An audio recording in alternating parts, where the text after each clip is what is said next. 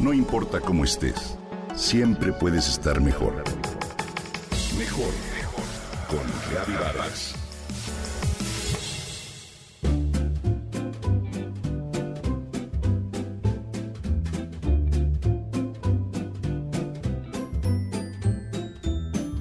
Recorrer los mercados en México es, sin duda, toda una experiencia para nuestros sentidos.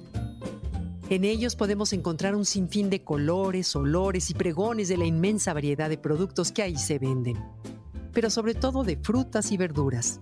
Y entre ellas, en los meses de julio y agosto, no pueden faltar los marchantes que recorren los concurridos pasillos o se sientan en una orilla para ofrecer sus cubetas con capulines. Sí, esos pequeños frutos cuyo nombre proviene del náhuatl capolcuhuahuitl y que también son conocidos como cerezas mexicanas o cerezas de monte, por ser justamente un pariente cercano de las cerezas, pero también de las ciruelas, de los duraznos y de los chabacanos. En nuestro país se consumen desde la época prehispánica, ya sean crudos o cocidos, y desde entonces se les considera un delicioso ingrediente para preparar tamales, mermeladas, jaleas, dulces e incluso bebidas alcohólicas cuando se dejan fermentar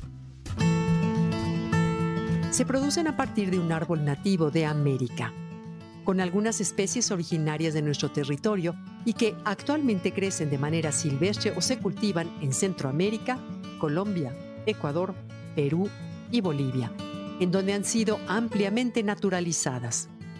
Este árbol llega a medir entre 10 y 12 metros de altura, tiene la corteza rojiza y las hojas alargadas.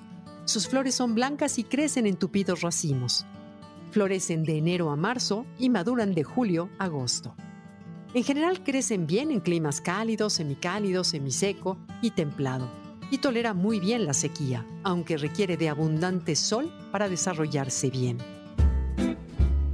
Como alimento, el capulín es un fruto que se digiere y asimila muy fácil, rico en vitaminas A, B y C, así como en minerales y antioxidantes. En medicina tradicional, sus hojas y ramas se usan para preparar una infusión que sirve para aliviar enfermedades respiratorias como tos y catarro. También es útil para tratar el dolor de estómago.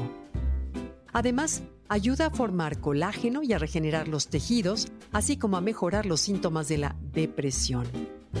También resulta útil contra disentería, insomnio, úlceras bucales o herpes labial. Entre las tradiciones populares se cree que esta planta ahuyenta los males y varios grupos indígenas lo usan para curar el mal del empacho. No obstante, sus hojas, semillas y ramas contienen cantidades importantes de ácido cianhídrico que pueden provocar intoxicaciones en el ganado si las consumen como follaje en cantidades excesivas. Por su parte, sus semillas contienen un aceite amarillo que se emplea para elaborar jabones y pinturas. Con su madera se fabrican muebles y con sus raíces se confeccionan pipas para tabaco, figuras y otros objetos decorativos. Desde el punto de vista ecológico, esta planta atrae a unas 200 especies de mariposas e insectos polinizadores y ofrece alimento a unas 70 especies de aves, así como a ciervos y otros mamíferos. Al día de hoy, México es un importante productor de capulín el cual se cultiva en los estados de México, Puebla, Veracruz, Jalisco y en la Ciudad de México para abastecer el consumo nacional. Te invito entonces a visitar uno de estos días alguno de los maravillosos mercados de tu ciudad y pasearte entre sus pasillos para comprar estos y otros sabrosos frutos de temporada que sin lugar a dudas te ayudarán a vivir mejor.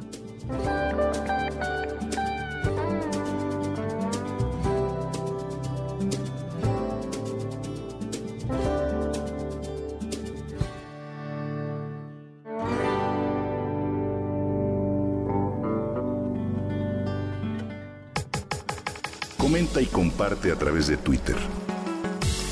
No importa cómo estés, siempre puedes estar mejor. Mejor, mejor, mejor. Con Gaby Vargas.